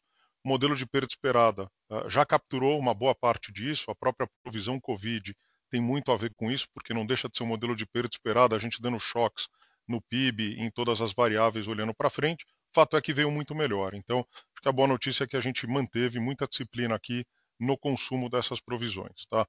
É, Para o ano que vem, eu já vou engatar com a sua segunda pergunta. A expectativa é de uma carteira que cresça menos, naturalmente.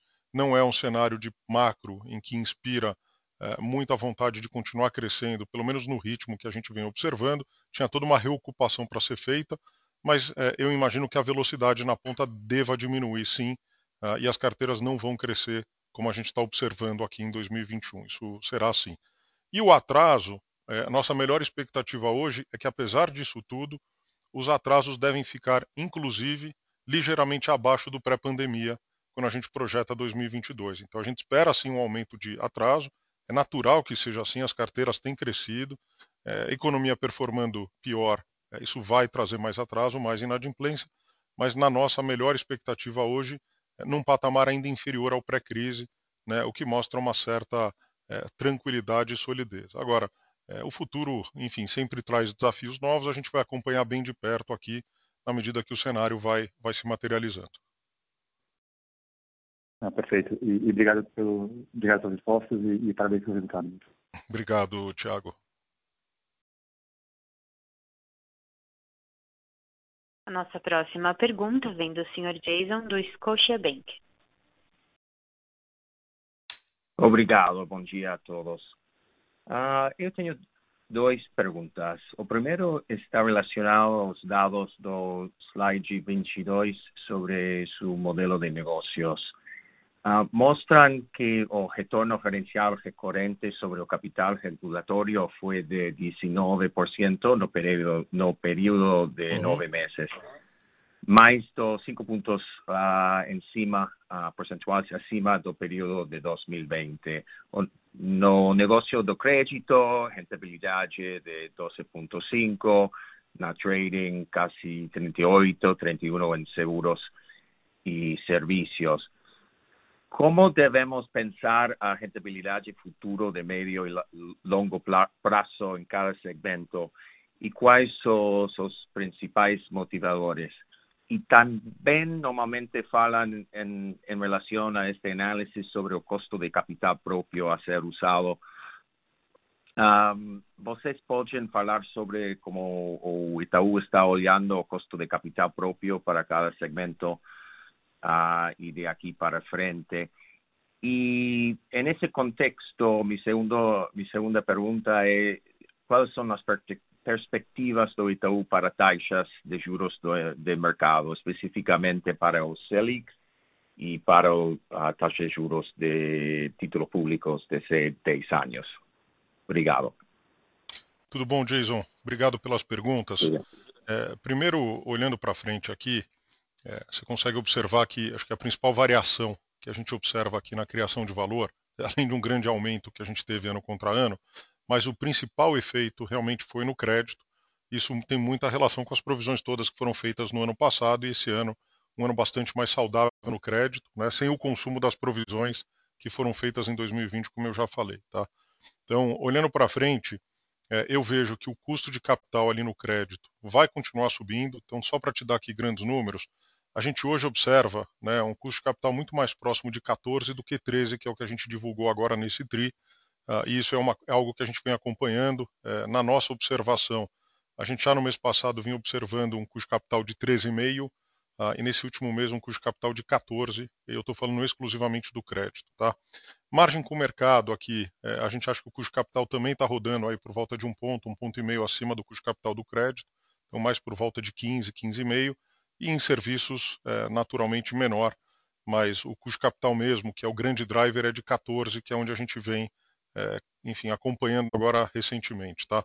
Ah, isso em função da abertura das taxas longas, a gente tem feito conta também do que é o nosso perpétuo swapado, mas para ter uma sensibilidade, é, o custo capital tem uma, entre aspas, resistência natural para baixo, embora o nosso modelo já vinha indicando custos capitais mais baixos aí nos períodos anteriores, a gente ficou é, muito acompanhando o custo de capital dos outros bancos nos Estados Unidos e é, isso para a gente sempre traz uma resistência, né? um custo capital de 9,5, 10 em dólar, então a gente sempre manteve ali o 12, 13 com algum grau de, não diria conservadorismo, mas com grau de realismo talvez.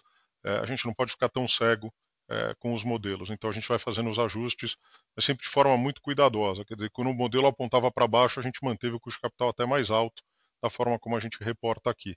Então, olhando para frente, eu acho que o crédito né, praticamente não deve criar valor, é, então é algo que vai ficar é, muito próximo do zero a zero, como você está vendo aqui, em função do aumento de capital. É, por outro lado, a gente continua acreditando muito em serviços e seguros, né? a gente vem tendo crescimentos importantes. Se você olhar assim, é o grosso da nossa criação de valor. Tá? É, e trading, com toda a incerteza que trading significa, um custo de capital um pouco mais alto, né? em um mercado ano que vem com bastante volatilidade. Então, vamos acompanhar para ver como é que a gente performa em mercado. É difícil te passar uma, uma expectativa ex ante, tá? Eu já estou te falando olhando para frente, é, já estou te falando de custo de capital, é, e sobre as taxas, a gente vê essa abertura de fato nas taxas, teve naturalmente aqui o quase overshooting no pré e nas taxas longas em função dessa discussão recente é, da PEC, dos precatórios, enfim, toda essa discussão do teto de gastos e o mercado realmente cobrando um prêmio muito grande na curva longa, com bastante volatilidade. Então, a gente vê um cenário custo de capital naturalmente mais pressionado e taxa de juros subindo, né? Então, nosso cenário aqui é que a gente termina o ano com mais uma alta de 150 pontos, é, em 9,25, e depois mais duas altas de 100 pontos no ano que vem, chegando em 11,25 de taxa Selic, o que pressiona é, também o custo de capital é, que a gente já vem observando nas taxas longas. Tá? Muito obrigado. Obrigado, Jason. A nossa próxima pergunta vem do Sr. Jorge Friedman, do Citibank. Obrigado pela oportunidade. É, bom dia a todos. É, tentar fazer perguntas rápidas aqui, porque eu sei que tem o call em inglês. É, só para é, a gente continuar é, falando sobre os desafios do ano que vem, é, faria sentido pensar no ano que vem como os principais desafios sendo relacionados aí a crescimento de previsão, que eu entendo deve crescer pelo menos em linha com carteira, e também custos, né, não só com esse carrego de inflação, mas também com o reajuste salarial recente de quase 11%. Então, primeiro, essa questão dos desafios para o ano que vem, se você pudesse comentar um pouco nas grandes linhas de resultados. E segunda pergunta é sobre os pontos também de melhorias dentro dessa transformação cultural. Você deu bastante exemplos sobre a parte de varejo e o Itaú BBA. Eu queria que você falasse particularmente sobre os resultados atingidos até o momento no imobiliário e o que aconteceu, se está tendo alguma reestruturação especial, porque me parece que, historicamente, o Itaú tem sido muito forte no imobiliário, mas nos indicadores aqui nos KPIs, parece que ele está alegre um pouco em relação a outros produtos de varejo. E na parte do Itaú BBA, eu não vi nenhuma menção à corretora de varejo. Eu não sei se ficou um pouco fora de foco, mas se você pudesse trazer também alguns KPIs e qual que é a estratégia de vocês para esse segmento. Obrigado. Legal. Obrigado, Jorge. Deixa eu te dar algumas visões aqui, tá? Primeiro, falando do ano que vem. Então, o custo do crédito vai subir, ponto. Então, assim, direcionalmente, a gente vai ver um aumento no custo do crédito, seja em função de uma piora natural da economia, mas fundamentalmente por um crescimento de carteira que a gente vem observando. Então, o custo do crédito ele tende a continuar subindo, enfim, é esperado na mesma forma que a margem com clientes também tende a continuar subindo. Enfim, então, a margem anda, o custo do crédito também anda junto. E como eu falei, a gente naturalmente, se começar a observar uma sinistralidade, sobretudo naquela carteira COVID, a gente vai consumir naturalmente, aí não é reversão, as provisões que foram feitas no ano passado. Então, tem uma expectativa, sim, de que se houver essa sinistralidade, que a gente fará um consumo de provisões que foram feitas exclusivamente para qualquer evento no COVID, tá? Então, do ponto de vista de custo do crédito, imagino que essa seja a dinâmica para o ano que vem, mas com uma dinâmica de top line também crescente. O que a gente precisa olhar aqui agora, e a gente está fechando aqui os últimos números, para começar a já ter uma visão de orçamento muito mais clara para 2022, com os desafios todos macro, enfim, que vocês conhecem tão bem quanto a gente, tá? Do ponto de vista de custos, duas mensagens importantes, tá? O Broedel está aqui do meu lado, está me ouvindo. A gente tem aqui um desafio de que o custo core, né, que é o que está ali representado no gráfico que eu mostrei, continue performando nominalmente próximo a zero, tá? Então, e por que não cair? Então, é esse o ritmo e o desafio que a gente está se colocando. A gente sabe que não é fácil, tem uma pressão inflacionária muito grande, pelas razões que você colocou, mas esse tem que ser o nosso objetivo, continuar apontando para baixo o custo core, né? E a gente continua investindo e crescendo o banco. Então, separar muito bem o que é investimento em novos negócios, investimento em tecnologia, do que é o custo core da operação, a minha expectativa é que a gente continue performando como a gente vem performando até aqui, abrindo espaço no custo core para financiar o investimento, tá? Então, a gente espera uma inflação mais alta para o ano que vem. É importante separar, porque tem inflação medida pelo IPCA e tem o que eu chamo de inflação bancária, que vem com naturalmente o reajuste de 11% no acordo sindical, enfim, todos esses números que vocês conhecem bem. Então, a pressão é muito grande, tá?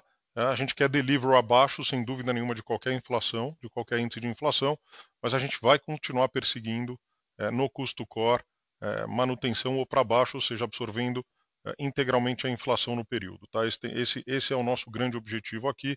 O Broedel está empoderado aqui, a gente conversa muito sobre isso e perseguindo esse objetivo, tá? Então, isso sobre falando de custos. Depois, resultado do imobiliário, eu acho que é importante dizer o seguinte: a gente vem ganhando market share já há muitos trimestres seguidos. Então, eu diria aqui do ponto de vista de varejo, é a carteira que não deixou de crescer no ano passado, justamente ao contrário, é uma carteira que continua crescendo e crescimentos pujantes.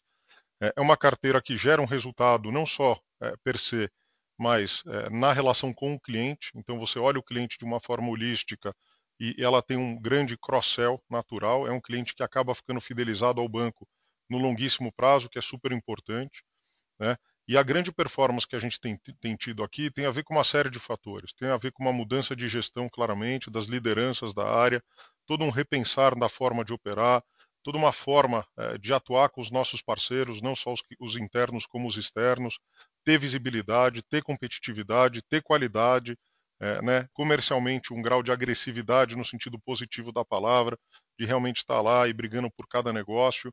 Enfim, então tem uma série de fatores que levam a gente a ter essa performance no imobiliário, uh, que vem tendo um crescimento bastante importante, uh, e eu vejo de forma muito positiva e um trabalho muito bem feito a quatro mãos, não só pela equipe que lidera uh, esse projeto, como também com toda a equipe do Banco de Varejo. Tá? Então tem aqui uma, uma sinergia e uma simbiose muito forte eh, acontecendo. Tá? É, quando a gente fala de Itaú BBA, e aqui foi, foi ótima a tua pergunta, porque eu quero separar a resposta em duas. Tá? Corretora de atacado, a gente fez uma mudança importante de time recentemente. Tá? Então, a gente trouxe três executivos de mercado e a gente fez mais alguns investimentos, na verdade, três. Depois, a gente trouxe mais três executivos uh, também de mercado para reforçar o time. Né? Os rankings, você já consegue ver no mundo do atacado uma evolução importante. A gente já começa a subir nos rankings uh, por foco, uh, uma equipe realmente muito mais dedicada, com uma ambição aqui de negócio, e os resultados já começam a vir. E a gente também tem um time dedicado que toca o que você chamou de corretora de varejo. Ela não está dentro do Itaú BBA, ela fica dentro da gestão do mundo de investimentos, da WMS, tá? da Wealth Management. Eu não trouxe mesmo. Na nossa visão, talvez seja na, nesse mundo onde a gente tem a maior oportunidade. Então a gente já colocou no ar os mini contratos de futuro, o RLP, a gente está vindo com uma série de novidades. É, a gente tem conseguido já fazer preço para renda fixa, na própria corretora, no home broker, você já consegue entrar e sair uh, de títulos privados. Então, a nossa expectativa, e aqui é, sendo, eu, eu, diria assim, até um, com algum grau de otimismo, mas bastante positivo, é quadruplicar o resultado da corretora nos próximos três anos. Tá? Esse é o nosso objetivo. Realmente, a gente vê que tem uma oportunidade gigante em corretora de varejo e é um segmento que estava subpenetrado e onde a gente viu e encontrou uma série de oportunidades. E aí passa por mudança dos times, uma gestão muito mais é, próxima do cliente, com muito mais conhecimento do assunto e com uma boa vontade de crescer e ocupar o espaço. Então, é, eu diria que a corretora de varejo deve quadruplicar o resultado nos próximos anos. Perfeito. É, tá ótimo. Você, você tem quantos clientes você tem hoje na corretora de varejo? Você tem esse número aberto? Não, não é um número que a gente divulga aberto, Jorg. Não, sem problema. Obrigado, viu, Milton? Bom, obrigado você. Um abraço.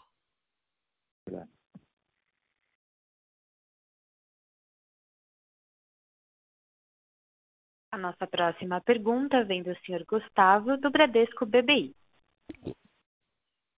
É, bom dia, pessoal. Obrigado pela oportunidade. É, parabéns pelos resultados. É, eu vou fazer duas perguntas. Eu queria fazer um pouco mais conceitual, Milton, na, na questão da, da, da, da, questão de estrutura de agência, de custo e da, dos canais digitais. Né? Acho que já ficou bem claro a mensagem de vocês em relação à heterogeneidade de clientes que vocês têm, a necessidade de manter um, um número de agências. Né? Mas a minha pergunta é o seguinte, olhando os dados que vocês trouxeram, claramente a gente já vê uma evolução muito forte dos canais digitais, gente, você já tem a intenção de 100% dos produtos no mobile até o final desse ano.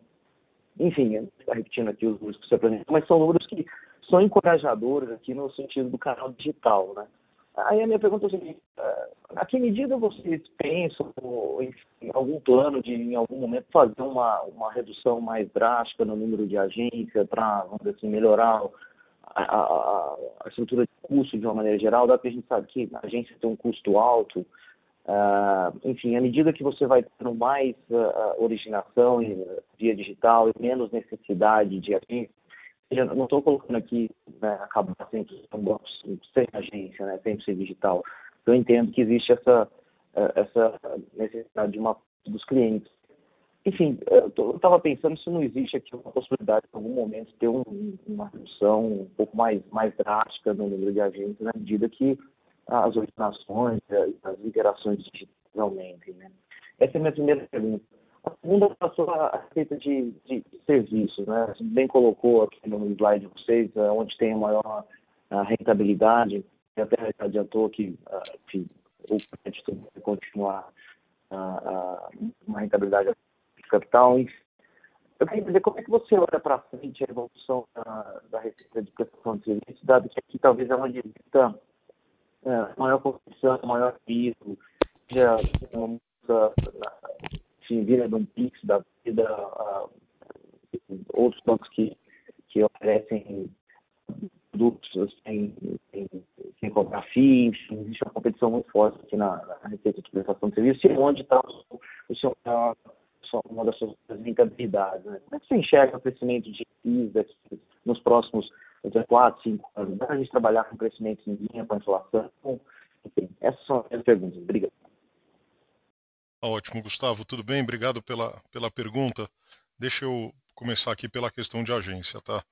É, primeiro, como eu falei, assim, no, nos últimos cinco anos teve um número grande de fechamentos, aí foram mil agências, é, bastante importante, e a gente vem acompanhando isso, enfim, é, tem todo um trabalho, um algoritmo, uma discussão que é feita lá no mundo de varejo, para a gente o tempo inteiro olhar para o nosso footprint, né? Onde a gente eventualmente tem ajuste para fazer, seja para um lado ou para o outro, tá? Quer dizer, eventualmente tem até espaço para expansão em alguma região, em algum lugar que a gente está subrepresentado, precisa só definir com que modelo a gente quer atacar, tá? Então, essa é uma discussão viva que acontece o tempo todo.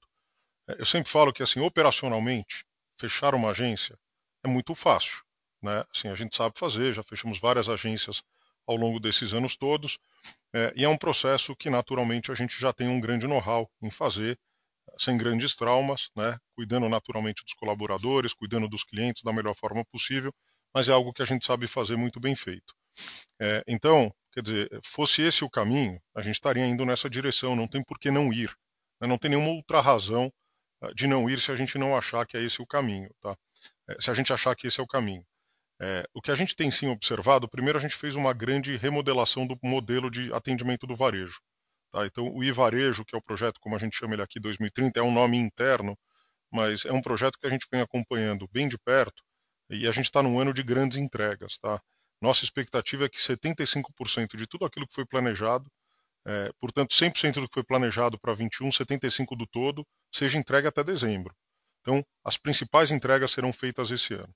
A pandemia, a gente está vendo sinais agora uh, bastante encorajadores de que a gente está num momento bastante positivo. Espero que continue assim, com números decrescentes, flexibilizações uh, diminuindo, os lockdowns diminuindo, máscara, etc. Enfim, então a gente começa a perceber uma economia. A gente espera que em 2022 a gente já esteja em regime, para colocar dessa forma, e a economia andando, uh, enfim, sem esta questão, com outros problemas estruturais, mas não com este problema. Tá? Então a gente vai conseguir ter uma boa ideia do real fluxo das agências pós-pandemia. É, ele não vai ser o que era o pré-pandemia, certamente, mas seguramente também não é o que a gente está observando agora. E como a gente está no meio de uma implantação de um projeto muito relevante, é calma e, cuidado é super importante. Então o que a gente quer é atender muito bem os nossos clientes, num primeiro momento, ressignificar todo o modelo de agências. A gente vai ter os hubs e as satélites. As satélites vão ser agências muito mais enxutas, com, uma, com, um processo operacional muito mais simples. A gente vai centralizar nas hubs é, esse grande fluxo operacional e com um enxoval específico para cada micro-região do país. Quer dizer, regiões em que a gente precisa atender mais o agro, mais imobiliário, mais a indústria, para que a gente tenha isso. É, e aí, sim, no tempo, se a gente achar que naturalmente, quer dizer, a gente vê uma demanda menor, menos fluxo, a gente vai fazendo as correções no footprint que sejam necessários, tá? Eu não tenho nenhum guidance, por enquanto, de fechamento, a gente continua bastante confiante no novo modelo. Que a gente quer é fazer bem feito essa transformação, estabilizar é, e esperar um pouco para ver como é que virá o fluxo pós-pandemia. Quando a gente olha é, nos, nos, critérios de densidade por 100 mil habitantes, mesmo nos países onde houve uma eletronização muito grande do dinheiro, a gente vê que a densidade por 100 mil habitantes é maior do que o que a gente tem no Brasil hoje. Né? E a gente ainda tem um volume de dinheiro físico em circulação muito grande. Né? Embora tenha perdido market share, os canais digitais o mobile tenha ganho market share, nominalmente o dinheiro em circulação é maior do que a gente tinha há 4, 5 anos atrás, embora tenha perdido o share. É, mas porque cresce muito. Então, no fundo, ainda tem muita demanda pela agência, por pagamentos, por atendimento. Mais importante de tudo é a questão do atendimento diferenciado aqui para produtos mais complexos. A gente vê que mesmo nesses países onde houve é, uma eletronização muito grande, todos os produtos de maior complexidade acabam sendo discutidos é, e negociados dentro de um ponto físico, que é onde o cliente quer falar olho no olho com o gerente, quer negociar o preço, quer entender que compromisso de longo prazo ele está assumindo. Então, a rede física continua com um papel muito importante e ela também ajuda de forma material na digitalização dos clientes. Esse também é um dos papéis. A gente fala de digitalização, a gente pensa em sul-sudeste, a gente precisa pensar que no Brasil inteiro a gente tem realidades muito diferentes.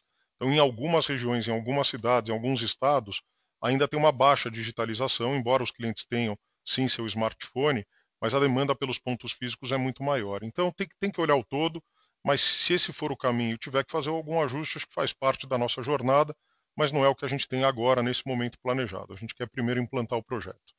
É, e a parte de serviços, eu vou ser bastante mais sucinto. É muito difícil aqui projetar cinco anos nos tempos de hoje, mas direcionalmente o que eu posso te dizer é o seguinte: no mundo do atacado, a gente vem conseguindo imprimir um ritmo muito bom em FIIs em geral, seja na asset, seja no, no banco de investimento. Agora, a gente vai passar por um período de mais volatilidade, muito menos deals de renda variável, eventuais fusões e aquisições, e o ano que vem, o ano de eleição, é um ano em que tipicamente essas linhas de negócio sofrem, porque as janelas e as oportunidades acabam fechando, você tem menos operações indo ao mercado. Por outro lado, com o aumento da taxa de juros, a gente já começa a ver uma certa retomada de debt capital market uh, e a gente possivelmente vai ver então um volume maior de DCM, mas possivelmente com FIIs inferiores ao que a gente tem observado em 2021. Então, eu não acho, é, não acredito que a gente vai ter um resultado de investment banking melhor do que foi em 2021 em 2022. Será um resultado menor é, por todas essas questões de conjuntura. Tá? Uh, e por fim, quer dizer, olhando para frente, é, na linha de serviços cartões, como eu disse para você no início, para vocês, o intercâmbio tem sido o grande driver, né?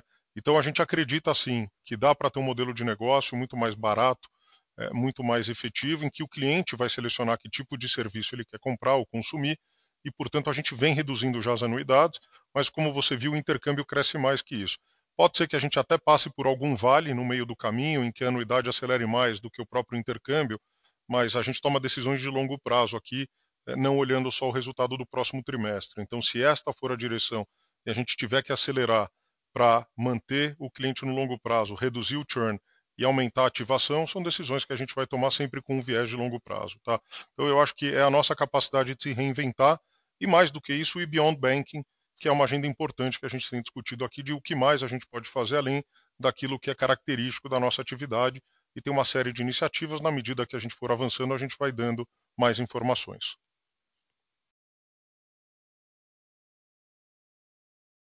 Com licença, encerramos neste momento a sessão de perguntas e respostas. Gostaria de passar a palavra ao Sr. Milton Malui para as considerações finais. Olha, queria só agradecer a todos mais uma vez por esse call. É, em breve estaremos aqui de novo, o tempo passa rápido. É, aqui do nosso lado, com energia máxima, muito foco, muita dedicação. É, obviamente, um cenário para 2022 mais difícil do que a gente vinha imaginando mas são 97 anos operando no Brasil e acho que a gente já passou por todos os cenários possíveis e imaginários. E o que nos trouxe até aqui, até hoje, foi o foco e está muito próximo dos nossos clientes, independente do cenário macro, independentemente uh, do que for. Então, eu acho que essa continua sendo a nossa agenda. Somos brasileiros, seremos brasileiros e vamos continuar focando no longo prazo. Tá bom, pessoal? Muito obrigado pela participação. A reunião do Itaú Unibanco Holding está encerrada. Agradecemos a participação de todos e tenham um bom dia. Obrigada.